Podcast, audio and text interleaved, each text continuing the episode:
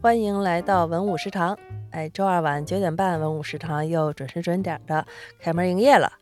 我是爱喝咖啡，但最近喝的很少的鲁西西。我是吃什么都爱就蒜的老许。哎，我又回归了，回归了，主对 key，您您睡得好，您休息得好，休息的挺好，睡的有点多。呃，终于恢复了，恢复了哈嗯。哎，我们也还感谢一下我们上次，虽然我这个呃带着沉重的嗓音录的节目哈，但是我们听众回复还是非常有质感的，人家关心你来的，嘿嘿嘿是，吧？感谢听众们是吧？感谢 感谢。嗯，应该听声音能听出来，我这次已经好多了哈。嗯，好利索。上一期我们聊的是饼干啊，其中有一个我想提一下，这个叫月圆啊，应该听上去名字应该是个女孩儿哈。她说这个动物饼干泡牛奶是她小时候的美味早餐。嗯，哎呀，让我想起来了，把怎么把这个动物饼干给忘了？那也是我小时候特别喜欢的一道美食。忘说了，嗯，而且其中有一个听众还说，他吃动物饼干的时候啊，喜欢把这动物啊先归类啊，小熊跟小熊一类，小牛跟小牛一类，类似啊，然后呢一口把它吃下。哎，其实我也有这这经历。我觉得这挺幽默的，我还跟他说，你这是合并同类项的是吗？我那会儿 是集中歼灭。我我我倒是没把动物饼干分类，嗯，我是怎么分类？我我手里是那个，就是你知道有那种呃三角、方块、圆圈，什么东西？就 是就是它做成小三角、小方块、小圆圈的饼干。哦，没然后。我我就会分类，我看哪个少，我先不吃哪个，我先把那多的富裕的多吃点儿，然后它三种啊，它均均衡一点儿 啊。雨露均沾着吃对对对对是吗？对对对对，就是 喜欢这个哎保持平。衡着吃。对对对，这哦这这形容好。嗯哎，那请问你那个吃 M、m 豆儿，你归类吃吗？吃不起，嗨，好吧，没没没没没归类，没归类。因为你数量少啊。你想那一堆饼干，嗯，一大袋子饼干呢，哦各种方块、圆圈、七巧板，那你你你且分呢？你那 M 豆儿总共一袋儿才多少啊？对，哎还没分是好，先化了。是哈，其实小动物饼干当时是一买都是一大兜子那种的，对啊对，那都会儿怎么一下能买那么多呢？嗯，这便宜，嗯，而且这说实话论可以拎斤腰拎把吃，抓论把抓一把。抓一把，对，嗯行，这小动物饼干这不错啊，感谢我们的业缘听众。是。嗯，那老许有什么听众挺有心得的？啊、我就是看有一个叫这个陈绵哈，他他就说他也提到这小熊什么曲奇饼之类的哈，嗯但他主要是他说这个，你看这饼干盒哈，咱说了能搁好多东西，尘封的秘密之类的。有一个忘说了，就是人拿来放情书，哎，这个确实，我记着上中学的时候，很多人甭管男孩儿女孩儿，可能会拿它放一些，比如同学或者亲密的朋友哈，甭管是不不一定是是初恋什么之类的，他送的小礼物、哎贺年卡。小书签儿，啊，对对对，就这种零七八碎的印刷品，嗯，呃，但是很珍贵，嗯这些东西会放在这儿。是，还有一个忘说，你看，在这就是因为我们学习啊都一般，不是那种 好孩子。你看人家这这这个先辈啊，旺旺先辈不是旺旺先辈，你就叫先辈。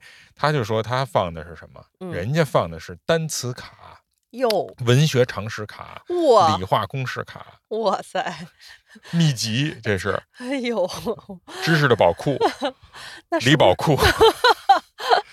哎，你别说，那这个放这盒里倒是挺合适的哈，防潮起码。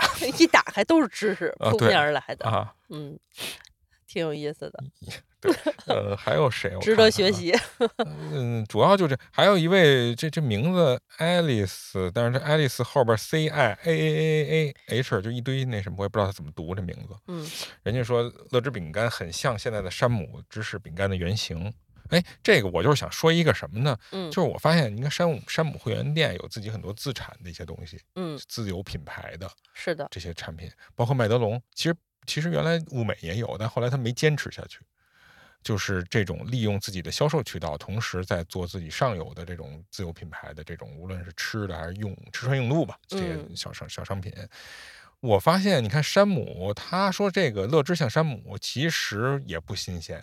那个呃，麦德龙，因为我们家离麦德龙近，他嗯那也是会员店，是，他那儿卖的很多东西，比如那个热狗肠啊、包子、速冻包子，它它都像其实成熟品牌的某些东西，哦，只不过呢，他把这个产品线给拿下来以后，它的配方、它的什么就口味，贴牌儿，就对，就很容易像那些成熟的好的品牌。这就 这个其实也确实是，但这么说吧，一句话说就是平替，对，就挺好。也是经过筛选过以后，精选出这个品类以后，对对对然后再确定这个牌对子。，这现在是一个特色，嗯特色，对，嗯就跟 Seven Eleven 似的，它现在也逐渐出自己面包啊什是是是是是，嗯，没错。挺有意思。哎，对，主要就是分享这些吧，哎，好，留言太多了，主哎要。太多了，而且我们这都大段大段留言，对，大家小作文，而且还都是这段写完了写下段，下段写完再写一段，咱这小作文肯定没有工作人员代劳，全是自己写的，都是自己写的。好 好啊，那就是我这个身体的情况啊，也是因为北京啊贼冷贼冷的这段时间，嗯，但是这个天一冷啊，确实很多朋友就说特别适合在家重新看《请回答一九八八》，窝家里看剧，窝家看剧。对，嗯虽然这剧老许没怎么看过，但是其中啊有一镜头我看了以后特有感触，跟他一提啊，他也嗯挺知道的。嗯就是看过《一九八八》的人都知道，其啊中有一个里面的一个男孩子叫郑峰，嗯他呢，他有一个爱好，就是他定期啊喜欢去寺庙里头去吃斋饭，嗯就是以为啊是一个特别有虔诚心的人，结果呢，他一般从斋院里回来呢，都会给自己来顿荤荤腥儿。哦，加餐一下，对，结果那当时呢，郑峰他们家呢属于就是这条胡同里那个环境比较好的，所以呢就买得起这个午餐肉这个东西。哦，午餐肉，哎，午餐肉，哎嗯，然后呢，他回来以后第一件事儿就把家里买的午餐肉拿到自己家里，拿到自己屋里去了。而且这一幕为什么我说一跟老许说还挺有特点呢？当时他开的午餐肉的方式还是非常复古的，嗯他那头上啊有一个就是有点像一个小钥匙似的，嗯然后把其中的中间儿，哎，一个段儿那儿揪出一个小铁片儿，然后给它卷开，卷嗯成一圈以后打开的。哎，你这个跟没见过的朋友说，他就不可能没见过理解。它是什么呀？就是一这个罐头的这个顶部啊，嗯，会给你附赠一个小钥匙。小钥匙，这小钥匙怎么用呢？在这个罐头的这个侧面的这个封口这个地方啊，它有一个小鼻儿，小小突出的一个一块儿。然后它它那个你买回来的时候，它是顺着这个包装这么放着的。对，你你找着那小鼻儿之后呢，你给它撅开，撅开一点，然后把那钥匙那一个小小插孔插那里边，嗯然后你就顺，这不就能卷了吗？嗯就卷卷卷卷一圈儿，对 然后就这这这罐头就开了。我们为了让九零后、零零后的孩子知道多不容易啊！现在没有这种，现在都是易拉罐式的。对，但是嗯，这有一 bug，嗯它这东西应该就是一般都是铝罐、锡罐之类的。嗯嗯，它有一问题，它可能有时候转到一半儿啊断了。对，我就以前小时候见别人转断过，对，这一下如果你在尤其在户外，嗯，就有点儿抓狂。对，你看着一半儿那汤儿都快流出来怎的么办？罐头，对，那你吃你要不着。赚到百分之五十以上吧，还有办法。是这要刚转百分之十、百分之二十，哎呀，可难了。嗯，这个还真是，就是开罐头方式还真有的可聊。是什么？这罐头啊，其实嗯发明特早，是大概十九世纪初就发呃，是发不是就用这个方式啊？当时不是，就这样，就是就是嗯罐头都发明快一个世纪了，这开罐器都没发明。哎，开罐器都没对，就不是说这种钥匙啊，就那种啊开罐器，就那种刀，嘎嘎嘎嘎嘎往上面压，嗯。压和感觉压出来那花儿花边儿，然后也 开开了，然后特容易伤哦，手然后现在那东西。是有这么嗯对开罐的，嗯那那原来也有嘛，嗯那个开罐器是大概得是十九世纪末二十世纪初的时候才发明的，哎呦，那之前大家就愣开是吧？因为开始的时候罐头主要是军用，哦，它基本上都是战士用刺刀，用什么就是改锥之类的，对就瑞开开了士刀，对对，瑞士军刀就嗯开开了，所以不需要专用工具。但这东西一到民间千家万户了，对就没那么多武器。对，没那么多武器了，对，嗯，然后就应运而生了一些各种各样，其实很很多种开关器。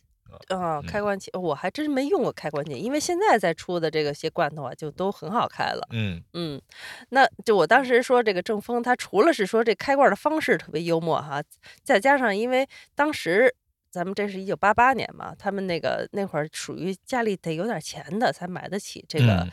叫什么午餐肉、嗯。啊。当时他吃的那个牌子，应该现在也有卖的，叫士棒啊，啊，士棒就是和美尔，和美尔是吧？和美尔它翻译成士棒。哦，嗯韩国的我当时还以为是一个韩嗯国牌子呢。对，其实是咱们能见到的美国牌子。嗯对对，而且当时他是一个人拿一个勺就把这这碗都吃完了。大家没你说家里得多有钱啊？可以看看这截图，对，还是非常香的。就是那是忒香了，这也。对，嗯所以因为我从来没有拿勺直接吃过，我都是切着片儿吃。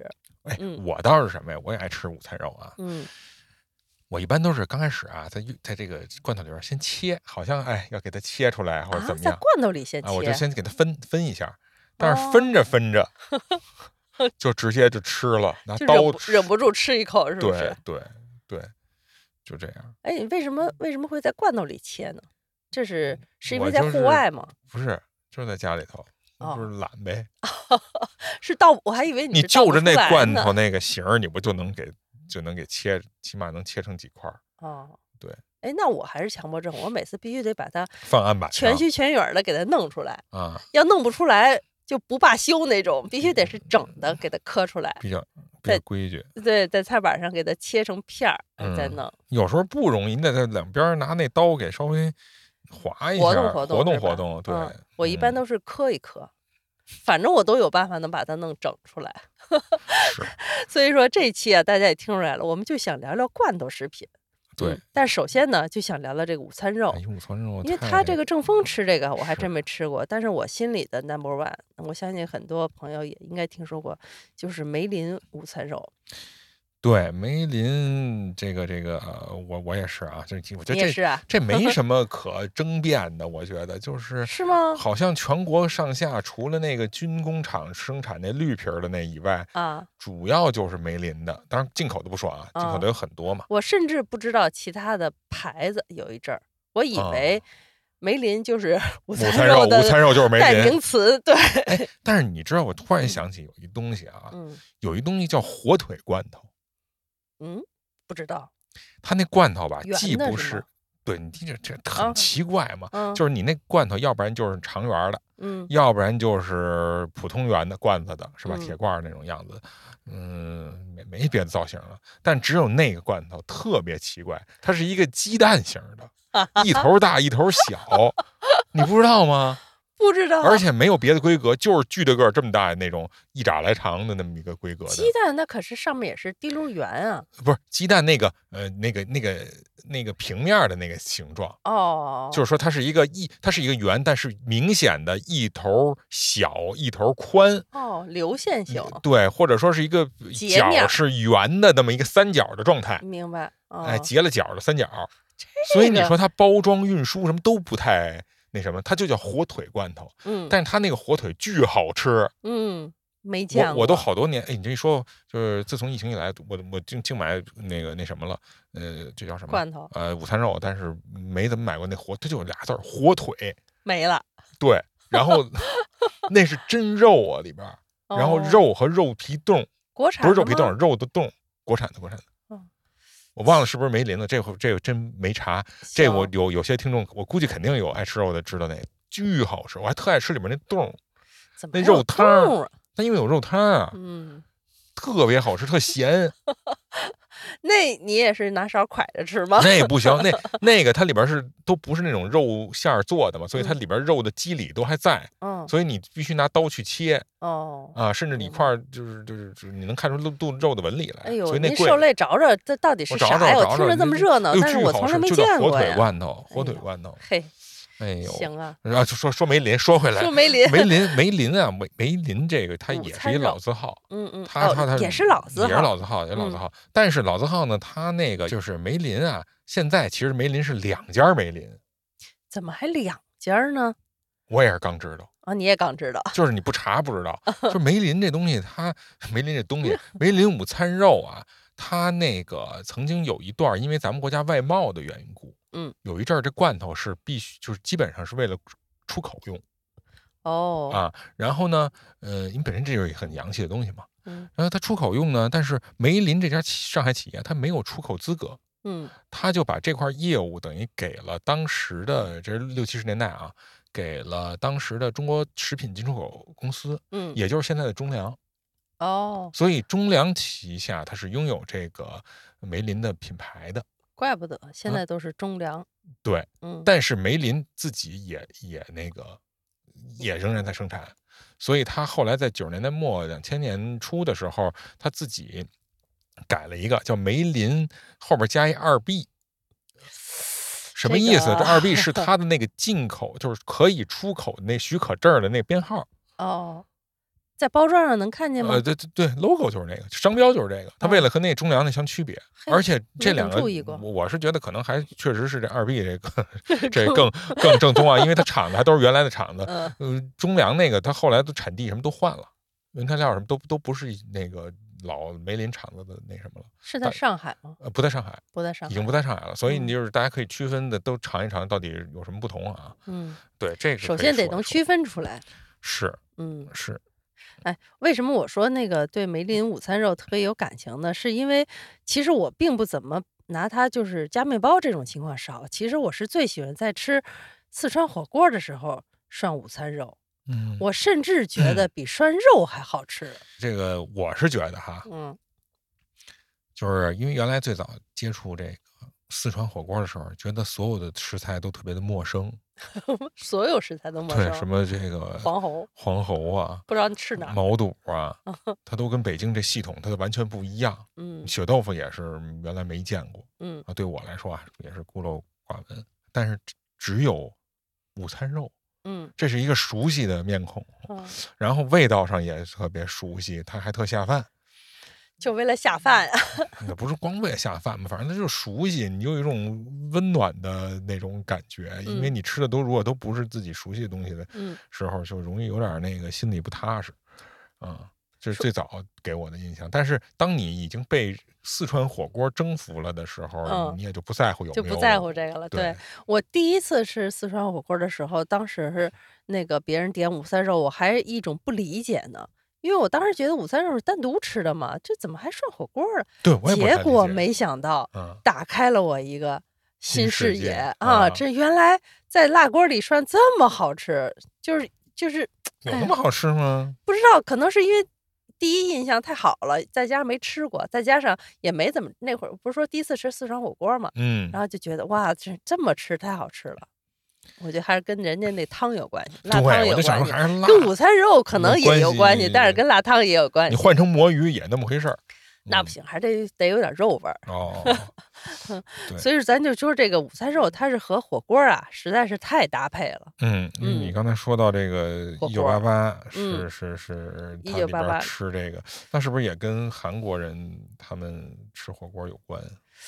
嗯，一九八八里吃火锅倒不多，但是呢，就是曾经有一阵儿啊，我也是受了韩剧影响，就老觉得部队火锅，就老听他们说部队火锅。然后嗯当时我家离那个五道口也不远，然后有一阵儿就主打部队火锅这个词儿，就感觉特别的神秘新鲜。哎，结果吃了以后发现，其实就是以午餐肉为主打的这么一款非常平民化的 一款呃平民火锅。但是呢，也是加上大家也知道韩国食品，它主打就是一个料很丰富。嗯、你要说嗯多值钱也不一定，但是就是啥都有，还竟然还有方便面啊啊什么这个那个叫什么年糕啊啊，但是还有午餐肉。我嗯印象还是不错，但是说实话还是不如我们本身的火锅好吃。但是就觉得对这个午餐肉能和火锅搭在一起是印象很深，就是一个韩国版的这个乱七八糟。说实话，啊 乱炖，乱炖对。啊但是其实他们那个作为部队火锅来说，做的好吃的话还是不错的。嗯嗯，就自己家做的话，就不容易做的那么嗯细致，因为它其实如果真的要做好吃的话，还是需要用那酱啊和前面的一些洋葱啊，要稍微调理一下那个锅底的。哦，我不知道你有没有吃过啊，老许。我还真没，我净听人说，我没没去吃过。我就是觉得一锅这玩意儿，它能，一锅主食其实就是，它 它也没什么特别高级的食材，嗯就我觉得没不大有这个吃的这个冲动。嗯，嗯、对，而且那个顾名思义，所谓的部队火锅，就是当时那个战争时期美军的这些物资啊遗留下来一些。当时他们应该是美军那边儿好像这种罐头食品极其丰富哎，美军就这就就这样。啊，极其丰富，可能到期了就是快临期了就会不要了不要了。结嗯果当地人民呢就捡来一些，捡来一些以后呢，哎，发现还挺好吃，就自己嗯发明了一些日常的料理。吃做着法做着做着，哎，发现还是挺有特色，嗯，就成为了一道部队火锅。结果呢，哎，像我这种被早期韩剧这个蛊惑的，以为是一个多么神秘的食品，哎，其实就是那些随军食品做成一道料理。对，嗯因为罐头嘛，嗯这过去都是就是军粮嘛，嗯尤其二战对这个普及又特别的强烈，因为嗯它是全球范围内的这么一个事件，是，一个一个战争，嗯所以当时就是美军有那有一笑话嘛，嗯美军二战时候去占领欧洲的某些小镇，啊，然后呢，那个村民说说你们是美国兵吗？你们不是吧？冒充的，不不不是，当时说的不是惯的，是说你们为什么不开吉普车来？就是吉普车跟美军也是一挂，就是完全挂钩的，说包括可口可乐、好彩烟，大还有军鞋呃大军鞋，大军鞋都就是你说不上品牌来。嗯然后就是这个这个午餐肉其实也算是一个，也算是一个，也算是一个，就是他把嗯这些文化，美国文化，包括可口可乐不也是吗？就是嗯他到哪儿他都必须把可乐带过去、运过去。是没有可乐，他部部队打不了仗。这原来也是有一个段子的，就是你嗯必须把可口可乐给我运到前线去，就巴顿吧，好像就是发生在巴顿身上。对啊，甲方乙方里那不是也说吗？对我们我们的士兵不能没有可口可乐，就这个，对是对是英达是英达，不是巴顿。周围到处都是我们的坦克嘛。下面该什么词儿了？冰激凌。哦，将军，我们已经有一个礼拜没有吃到冰激凌了，就连可口可乐都不是原装的。让五角大楼给我们空运吧。哦，将军，听说供应给我们的骆驼烟在安德瑞普让后方那些坏蛋批发给比利时倒爷了，就连我们的口香糖都嚼到那些意大利妓女的嘴里，我嘴臭的都没法去吻那些欢迎我们的巴黎市民了。给艾克发电报，猴子假币。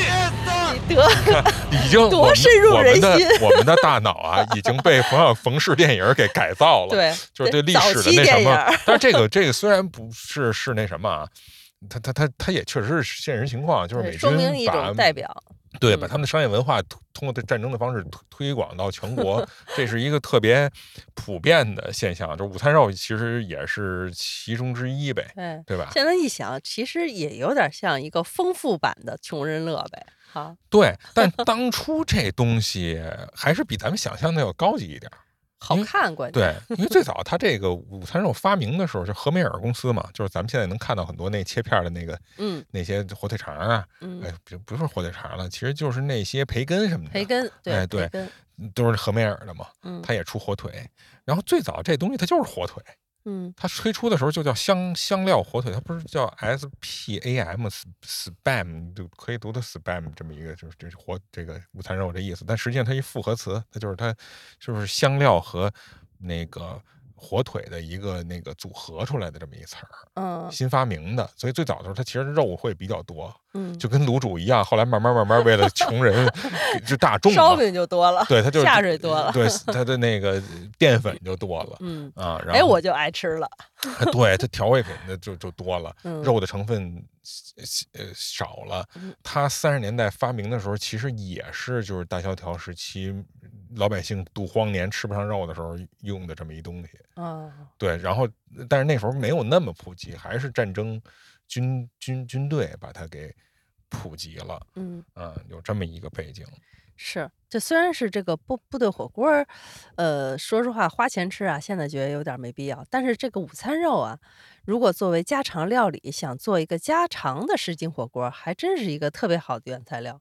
我就反正最近这就就去年这三年，哎，有时候经常会用这午餐肉，自己在家出不去门的时候做点儿什锦火锅，买点儿这个韩式辣酱啊，哎，稍微炒一下，嗯，嗯，做一锅，所以这午餐肉特别有感情。啊，对，嗯就是，呃，像那个我就是就是依依嘛，她也是嗯去去做这些，嗯，呃，她就爱煮这些菜。哎你，光煮菜不是没意思，对没没意味儿嘛思得有锅底没点底味儿。嗯那怎么来调这味儿？那你就搁这个午餐肉，也是我们就是这三年以来啊啊比较常见的一种方式。啊，你这是拿食材提味儿啊，呃，不是拿原材料炒一下锅底？不是不是，就是这汤本身没什么味儿的情况下，里边要煮了一个午餐肉，哦，哎你这是更懒的方式，对啊，但是嗯是他，不是我。好吧？对，但是我你还不如他我不如他，我连饭都不做。嗯，但是我那会儿我看那个美食料理的视频也比较多，嗯，有一个叫马蹄儿厨房马蹄儿，啊，马蹄啊，马蹄厨房。厨房，然后马蹄厨房呢，他就是教大家自制午餐肉的时候，还自制午哎餐肉能能，这东西没那么复杂，也那么瓷实吗？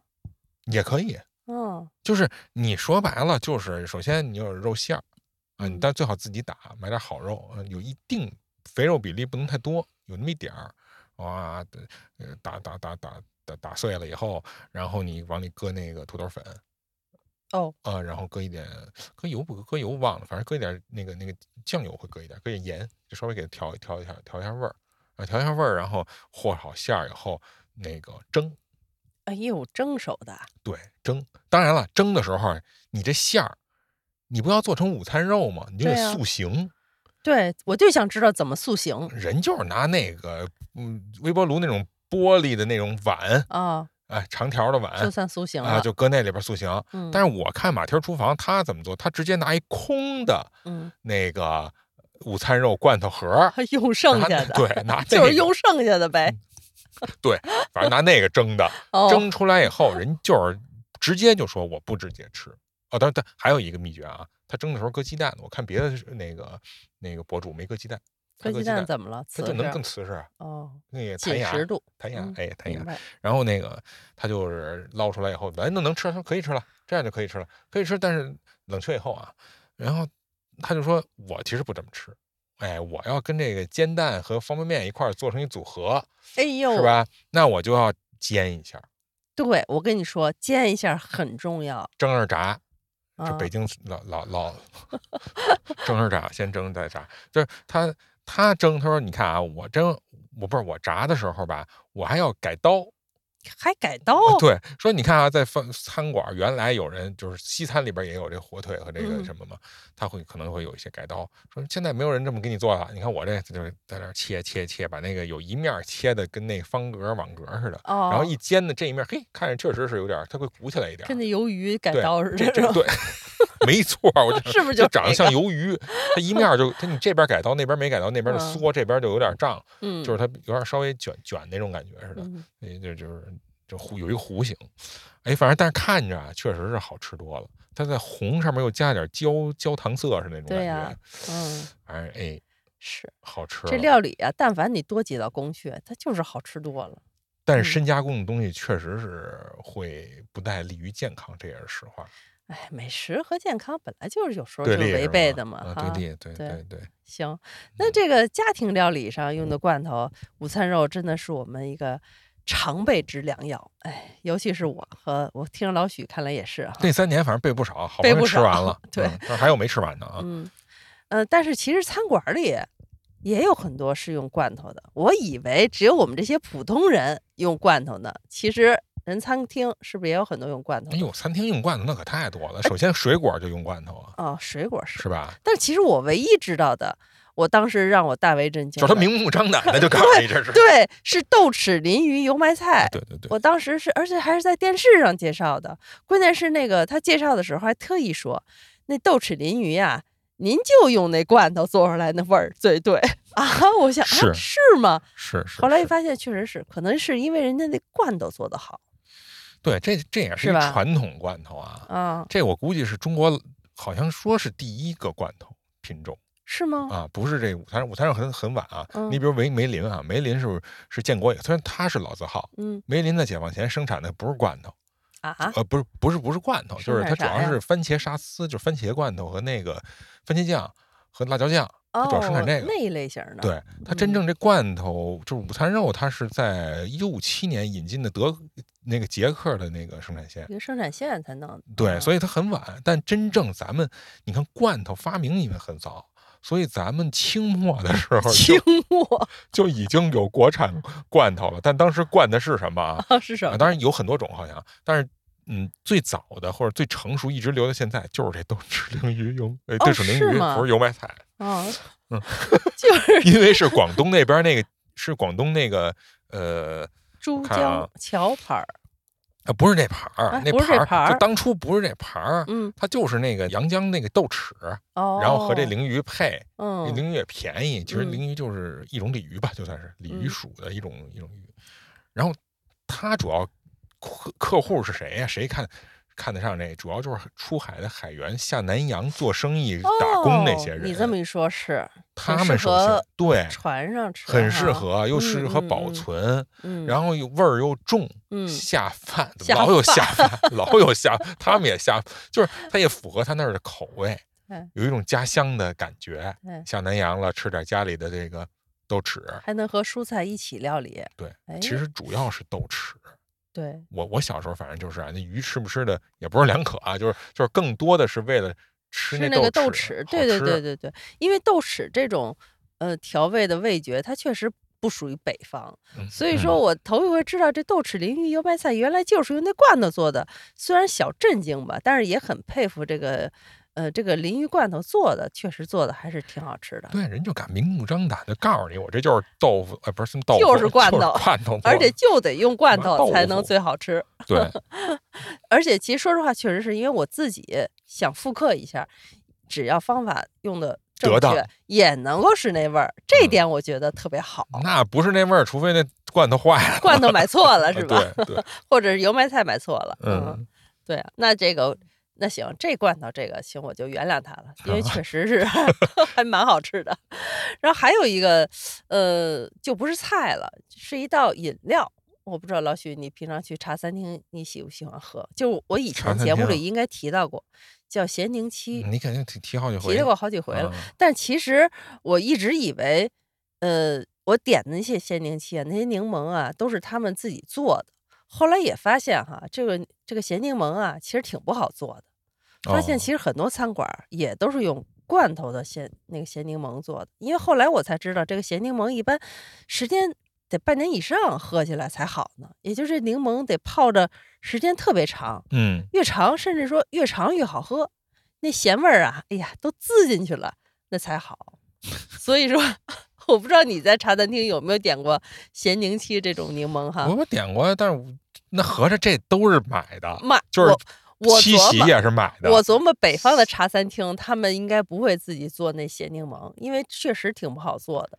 那我买点咸柠檬，买个七喜不也对自己一样的，一模一样，只要你哎柠檬买的对，七喜肯定是买不错这。我头一回听说。对呀、因为其实如因为其实有些茶餐厅，有些盗版茶餐厅出的咸柠檬、咸版咸柠七，它那柠檬啊都是鲜柠檬，啊，给你放点盐，这就不对了。对，它应该用那正宗的咸柠檬腌过的腌过的，哎呦对，那真是可能都没吃过，没喝过这么正宗的。正宗的。其实嗯说实话，正宗那个咸柠檬还真的是非常非常有滋味儿，而且它嗯那个用的柠檬和黄柠檬是不一样的，它是那种南檬，就是南蒙就是绿色的、哦，小的、嗯，绿不劲儿的，酸那酸，我没吃过，反嗯正然后那没法吃，那都是 配对配配菜或者西餐里面用的嗯，就那头那头泡的，嗯而且用粗盐，工业柠檬柠檬，工业工业柠檬。你就看那个绿柠檬，你看着就觉得特别可爱啊，就特别适合一整个一整个的泡。所以说，这个这件也属于罐头食品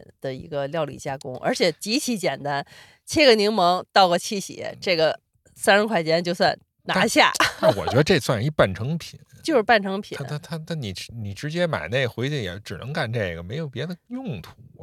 这那可不是呢，嗯，那可不就喝吗太？太窄了。也有专门做料理的，但是我就更不会了。但是说实话，一般不是茶餐厅，它一般真没有这个咸柠檬这道嗯口味。是，嗯，那倒是。我觉得老许你可以等夏天的时候啊，可以买来试一试。我得先找一正宗餐厅，我先尝尝。你你在餐不一定在餐厅啊，专门买咸柠檬就行了。啊，嗯，很好喝，用途太窄，主要是。泡水还窄呀。嗯，因为你其实为什么咸柠檬你夏天需要补充点盐？对，人家那儿啊，咱这儿也挺热的哈。对呀，你就说特热的时候嘛，行吧，嗯，试一试，试一试。是是嗯是，这也属于就是罐头食品里，我算是欣然接受的一款哈，嗯饮料类的，嗯，咸柠七，嗯，老许有一些有印象的吗？餐厅里用罐头料理的，你觉得还行的？刚才你说一啥来着除了豆豉鲮鱼，没别的了。像我些，我想一些西餐厅里做的那些豆子啊什么，没准也有哦罐，头的。焗豆子，啊，焗豆子啊焗豆子有可能是，有可能哈，有可能，对对对，嗯只是咱见不着，它已经端到桌面上来了。啊，还有酸黄瓜。酸那你要把那咸宁七都算了的话，酸黄瓜肯定也算了。啊，那倒也是。是，要说这个酸黄瓜，每个人家里啊，除了这个肯定都有些罐头啊。我刚才说有午餐肉，酸黄瓜也属于我们家常常备食品罐头之一。真真高级。这酸黄瓜也高级呀、我们家好像不太 不太用得上，不是酸黄瓜，这也也不贵呀、是不贵，不贵啊，尤其嗯俄俄罗斯产的酸黄瓜真的不。贵啊。哎嗯，，吃的少，我们家那儿还酱豆腐、什么金酱一堆东西，没没还没排着队等着都等着我吃呢，不是这酱豆腐和酸黄瓜，他们俩吃的场景它也不一样啊。都是下饭，怎么还下饭？都是站着吃的吗。哪儿站着吃？它其实是酸黄瓜，你单独吃也可以，一个一整根儿一整根儿的吃。哎呦，那个也就着他妈面包吃过，但是对啊，你不得就着面包吗？啊啊，啊，一口那你酸黄瓜，那你就着面面包就不吃酸黄瓜了。不是，我就说可可代替的太多了咸菜这种调味的这种腌制腌腌菜腌嗯菜类的，嗯，就比较多了。那那国产的还不够那无法替代酸黄瓜，这个它不咸呀。嗯，那倒是，就像你喜欢吃赛百味吧，嗯，我觉得如果里面没有酸黄瓜的话，啊，那不行，是吧还？得给我多加呢它那。个提味儿，嗯，哎，还去腻，多好嗯吃啊！下回吧，等我嗯排着队吃完前面那堆。看来老许家的咸菜是真不少。亚硝酸盐比较过剩。哎，那我刚才说了，我们家常备的是有这个午餐肉、嗯酸黄瓜，还有一个东西，这个得感谢我母亲了，我以前应该也提过，就是这带鱼罐头。哎呦，这我们都没吃过，没没没，我我几度想买，但是没吃不吃也两可。我因为我也不是我买的，是我妈买的。她就我相信现在电视里啊，什么抖音里啊，咱们视频号里还依然还有各种带卖带鱼罐头的这个，她只要见着就买，见着就买。嗯，每次她都挖掘一个品牌，然后后嗯来现在终于不买了。但是嗯味道呢了，就还行吧，都是红烧味儿的。都是呃也有带点辣味儿的嗯啊，卤香味儿的，反正都是带鱼，没有什么区别。嗯但我为什么说常备它呢？因为我妈实在是传了一堆货啊，也嗯分了我不少。我就是发明了点在家的料理呗，就是拿带鱼炖豆腐，我发现这特别不错，嗯，很简单，很高效，就嗯出来一道菜了，而且不需要像豆豉鲮鱼似的需要嗯分着。直接倒进去就行了。先把豆腐切成块儿，在锅嗯里炒熟了，然后把嗯这带鱼一扔进去哎，一扔进去，甚至还用再搁料吗？可以放点蒜，嗯，不用放料了，是是连盐都不放。对你这个罐头里的盐味儿，就会把豆腐带出盐味儿来了，这么咸，还不是还能有豆腐可以中和呢吗？可以可以，哎，这算是我们家自己家里常备的三个罐头三大法器，对，就是家里什么都没有了，能用这三个做出一一桌菜，我觉得、嗯 对，还得有火锅。嗯，不嗯错不错。啊，这个鱼罐头其实是挺大一类哈，嗯这个除了刚才咱说的豆豉鲮鱼以外，还有我在那阵儿我老去密云有一阵儿啊，嗯密云那边啊不是密云怀柔，嗯，怀柔那儿那超市，哎，跟咱们城里超超市它卖的东西就是不太一样。怎么着呢？它就有一罐头，就是特，你知道它长那样儿吧？它就是一糖水儿菠萝、糖水儿橘子那种样子，但它是一个炸鱼哦哦，我，好像在一些璃皮儿的，小超市也见着过。对，玻璃瓶的肉罐头，以至于我就为什么其实不太没太想说这，是因为我我推荐不出来它那个品牌，哦，对，一般那都记不住名字。对，对，都是什么什么化但说实话食品不难吃二厂，说实话不难吃。对，因为我买过，我我也是买买，嗯就是因为老路过那儿就出去玩的时候买尝一过，回呗嗯，就买回来了，买回来一吃，哎，挺香的。挺香，而且它有点酒味儿，哎，就是它有吗点，对，它有点那种酒香那种，就跟酒糟似的那种，就酒香味儿，哦白酒那种味儿，不知道为什么，可能嗯是坏了。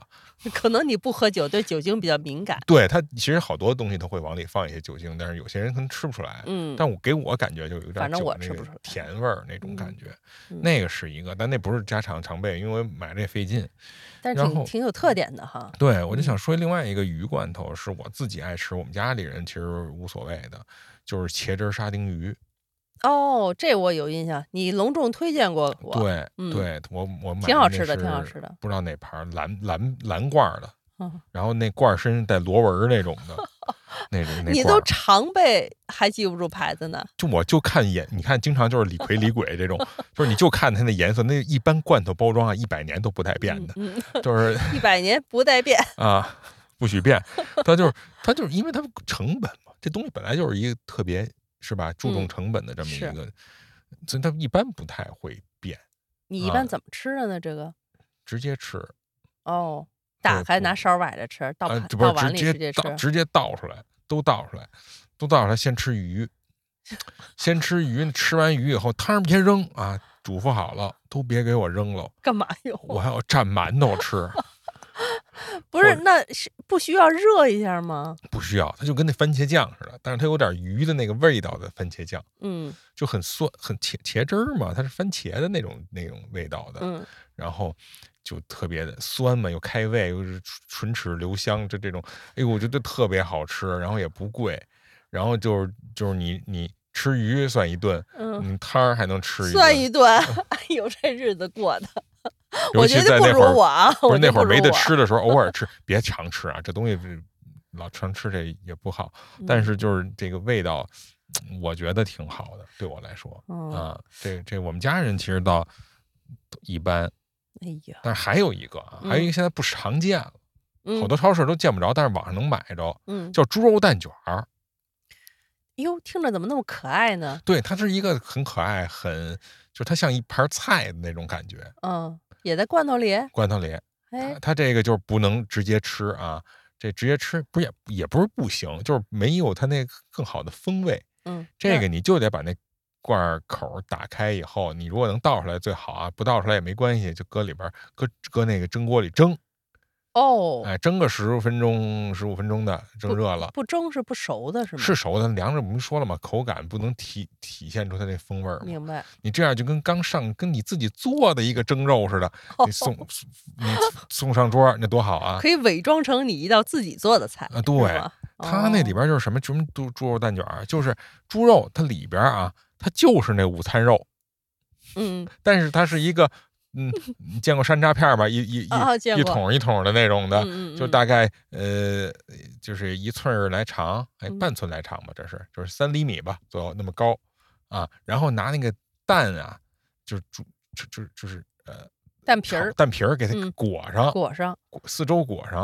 啊，不是四周一就是侧面裹一圈儿着，裹一圈儿，上下的还露着那红的肉，哦，这样啊，哎，跟一小墩子似的。你怎么老说一些我闻所未闻、见所未见的罐头？原来很常见，原来这吃这个家里就算开过年了，就。那就是喝，然后里边就买的整整齐齐的，然后嗯你可以给它夹出来，搁那还摞摞成摞，嗯，哎，搁在盘子里边，哎，特好吃。为什么？我听着也不错，首先午餐肉就不说了吧，很多人都爱吃它里边的味儿，它甭管它健康不健康。外边鸡蛋我也爱吃鸡蛋呀，而且鸡嗯蛋皮儿它是做成那种鸡蛋皮儿那种感觉嘛，而且你还说热了一下，热了一下，对哎呦，好吃，啊，又有蛋香味儿，又有这个肉香、猪肉香味儿，还蘸馒头吗？这不蘸，这没法蘸馒头，这这这就和米饭吃 哦，啊，然后和米饭和米饭就是，但是反正这次从小吃到大，这不是那个椰树牌椰汁，他他小时候反正就有一阵儿老吃，但是嗯后来有一阵儿其实确实是啊，因为渠道可能不是特别通畅，这东西它也没那么方便，你能听出来，它那如果到海外汤还特多，嗯。你到海就海不是海外啊，户外去吃带着不好带，它不像豆豉鲮鱼什么这个午餐肉，嗯，它整块的，它也没什么汤汤水水儿，你就好到户外去吃，那个就有又有汤，你带不出去，哦还有汤呢，对，所以它就只能适合在家吃有一阵儿好奇感爆棚，你可以找找网上有，你就超市就买不着，嗯再加上长大了，你吃别的东西，你你也就想不起它来了。嗯但是这两年我发现，哎，又回归了，有。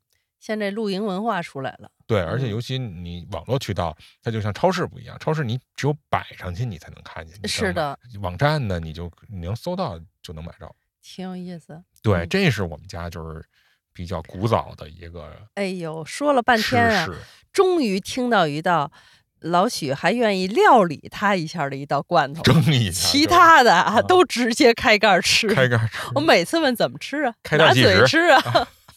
你像我，哎，你看我那嗯午餐肉，我得切片儿，要么加上面包，要么做成火我也锅。我也煎一下，我也煎一下。你也煎一下吗哎？煎一下啊，好吧，好吧，那就是说实话，老许就把这罐头啊，算是用到极致了。那极致了吧？啊对对，嗯像我这还还还收来还弄一下，嗯嗯，连汤儿都剩了，连摊儿都剩了。好嘞。那其实这个罐头料理这事儿哈，我们各自有各自所长，嗯、各自喜好。但是其实我觉得把罐头瓶儿重复利用，这简直是中华民族的传统美德。老徐，你觉得吗？跟饼干盒一个道理。跟饼干盒一个道理。我我家反正你看你一空罐子，就是你能这么直接扔垃圾桶吗？可能，可能真的。我曾经扔过好几回，被我妈捡回来的。打小我就有印象，长大了我再也不敢轻易扔他们用用完了的那、嗯那种罐头了，我都不知道那个垃圾分类里边有一个玻璃瓶子是为什么 有这根本不？需要，不可能，都得洗干净再用。得那什么都得用了。对，啊然后但是时间长了呢，我也形成这样的一个习惯了，啊，不能叫恶习啊。都是家传，都得留着点都是家传。但是我留着吧，我觉得我还留出了一点特点，我觉得还是有合理性的。嗯，比如说，呃，我就是特别喜欢留一种叫米酒的一个，我因为我四川人嘛，我很喜欢喝吃酒酿，嗯嗯，家里呢也会经常做一些。那有时候呢，我就从家里往回带的时候吧，我觉得用任何罐子放，我都觉得特别奇怪。比如我妈要给我拿一个什么黄桃罐头的，甚嗯至啊，有的时候她拿王致和酱豆腐的给我盛，我都觉得无法忍受，所以我都会特意留下那个。现在不是有专门卖那种米 酒的吗？比如像什么米婆婆啊，什么卖米酒的嗯，而且它那个罐子的玻璃瓶儿就很像那种瓷罐子、啊缸子哎，嗯我就每次就特意留着那罐子从家里带米酒，我觉得这样吧，就是名正言顺的端回来，这比较合适。因为我实在是无法接受在王致和里头 㧟一勺酒酿煮着喝其，实也没什么。我们小时候，是没什么。你忘了刘书友矫情吧？刘书友那杯子，我记着好像反正不是刘书友，就是就是谁，他嗯那水杯，大家不都用什么雀巢咖啡的杯子、那啊，个瓶子，对，呃，当水杯子，嗯，好歹是饮料系列，对，或者糖水罐头、嗯，糖水梨什么的。糖水水果的，他好像就是拿了一酱豆腐，因为酱豆腐那个瓶儿啊，它它只有它酱豆腐好像是那样，就是它像是一个方的，方然后上面是一圆盖儿，对，就这这个造型，而且还敦挺敦实的。我记记 是吗得他就用拿那喝喝水，我们家人也拿那喝水，那盖儿是塑料的还是金属的呀？嗯，金属的哦，那还行铝，盖儿嘛，都是铝。那还行，那还行，嗯，嗯，嗯哦，对，有金，对，有塑料的，是吧？塑料的是那个，嗯，那叫什么来着？广和腐乳是塑塑料的。对啊，嗯挺多的，嗯，哎，总之就是拿那干什么的都有，对啊，你们家不是，甚至人现在那些 那些水果罐头，人直接给你弄一半儿，对我很我很欣赏这一点，反正知道你也留着，也要当水杯，干脆给你挣一半儿得了，我觉得嗯挺好，这发明。是我我们嗯家这儿就是，嗯，一个是小就那会儿咱们跟刘所聊的时候，就小时候拿那钓鱼钓那个蝌蚪，就是嗯拴那个罐头瓶儿。但这咱说哈，这嗯罐头瓶儿都不是金属的，嗯那肉罐头一般金属那都都都没法再次利用了。啊，对对对是吧，？一定是玻璃块，对玻璃儿块对对对。然后这是小时候了，后来一直到现在用的就是这个，咱们做腊八蒜，哦，这个合理，对哎，这大大小小的罐子，这也是到年档口了，该留点玻璃罐子了。对，你这这老干妈、辣酱啊什么，嗯先先别留，别别别扔。对，我们就是用这个，来来来做。还有就是种花儿，啊，拿不拿罐头还能种花儿？种花儿能啊，种什么花儿？就是水培那些花儿啊，哦，那得罐子稍微好看点的罐子是吧？那不一定。那反正我觉得王致和的不合适。你知道我有多恨这王致和这王致和？他太浅了，对呀、所以不合适吧对对，水果罐头还基本上你不用水果罐头挑行，造型。。对，嗯为什么不能挑造型？你主要是花儿，哎，那花儿你那个草和那个它的叶子你盖住了，呃遮遮挡了，或者说你本身比较漂亮，他他就没必要非得那罐子多漂亮。哎说没事，谁没事看你，嘿，你你这种种这花儿，嘿，这罐子真漂亮。一般没没没，谁说我就看，哦，你就看，不是，反正不好看的拿来种花儿就觉啊得有点你说那。正经的花瓶儿哈，啊啊，你不是正经花当花瓶吗？你种花吗？不是是，就是说我这是意思是说你你说的是正经，这东西它就是个花瓶儿。啊，对，这种情况下，啊嗯，你都水培了，那也算是正经花瓶了。哎，请问你家现在还有这样的花瓶吗？有啊，有，那您拍一张，我我们让听众朋友长长眼，我找找，对对，可以。看看这个呃取之于民、用之于民的这个罐头怎么种花儿。对，不光有罐头，还有一些那个，比如说，嗯、玻璃的这个水瓶儿，就比如汽水瓶儿嗯或者苏打水瓶儿啊，这个可以。对，或者是嗯果汁儿瓶儿啊、嗯也会时不常的留下来，嗯那个种一些叶子进去。嗯因为我们家，比如说你种种那个那叫什么呀？呃，吊兰的时候，它不就分株吗？它对，出来一些对，你可以拿那个先拿一小叶儿跟那儿分着，它要真长出来了，哎，这就算一株，你就再移到那个正经的瓶子里边去，是这属于培养皿。还真有耐心。对，嗯反正也是那个快到年底了，我相信各家各户应该不少应该准备这个泡腊八醋的腊八蒜的这么一个流程了。啊，我们给大家提个醒儿，提个醒儿，罐头可以先别扔了。这期就是为了做，这这期的目的就是为了这个 对，就为了下一期说腊八蒜的感觉。啊，你这个罐头瓶儿别扔，这期叫，嗯啊，但是这个最后可以推荐一部剧啊，哎，好啊，嗯这部剧跟罐头呢剧情没什么关联。啊啊，它是什么呢？就是这这剧这叫《极地恶灵》，其实是一个悬疑微恐的这么一个剧，嗯嗯，是一美剧。嗯，然后它讲的这故事其实是一真实故事改编的哦，真实的故事，啊，对我就喜欢这真实的。对，就是。就是在十呃十九世纪的时候呢，很多这个西方列强啊，嗯他们在试图找一些新的航道，比如说现在就是就是加拿大北部，就是沟通这个大西洋和太平洋之间的所谓西北航道。哦但是因为那会儿冷啊，嗯它基本上到到时候就就就是夏天很短，剩下的时间都是冰封的状态。嗯，但是他们当时总有人，像现在也一样啊。现在其实这西北航道基本已经快成可能可能了。然后那会儿呢，就是大家还是有人坚信一定能找到一条能通过，就在在冰之间啊穿啊，就在那找一条西北航道。然后是政府支持的，嗯所以当时那英国政府就派两艘军舰去找啊，当然有自告奋勇的，都是那些探险家们加上军官就去。大概是在一八四五年的时候，他们去出发的。这两艘船这名字就不吉利，啊，一个叫幽冥号，呵，一个叫这个惊恐号，哎呦呵，真挺吓人的 这二是俩兄弟的感觉啊！对对，他们信心满满，而且去的都是高级指挥官，都都很那个舰队很人很多，一嗯百多人，将近二百人。然后，哎，人家很聪明，人没从英国直接带着东西就直接去了啊！我们拜拜，我们那个明儿见。他不是，他是到了格陵兰岛，就是离那个加拿大很近的时候，在那儿再由另外一艘运输船把他们所要用到的给养倒腾到这个船我们这船上，哦，大概够三年的给养。哦这三年给养里有相当一部分是什么？